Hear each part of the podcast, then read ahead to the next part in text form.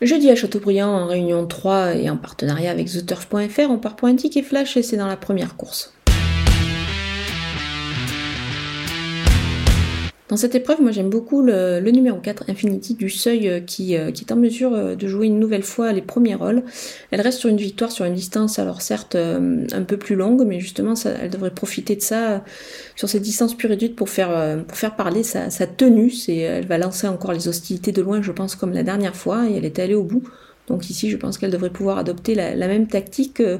C'est une jument qui, euh, bah, qui s'est bien imposée la dernière fois, donc je pense qu'elle peut répéter, pardon, qu'elle peut répéter pour un couplet gagnant placé. On va l'associer au numéro 2, Halte en mer, qui est très régulière euh, depuis son retour en piste cet été.